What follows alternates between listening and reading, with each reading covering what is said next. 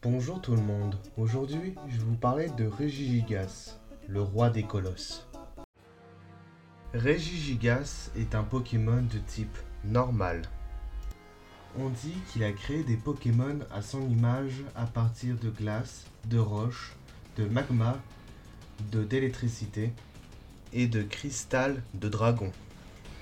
Une légende tenace veut que ce Pokémon ait traîné les continents en les attachant à des cordes. Chacun de ses pas génère une onde de choc.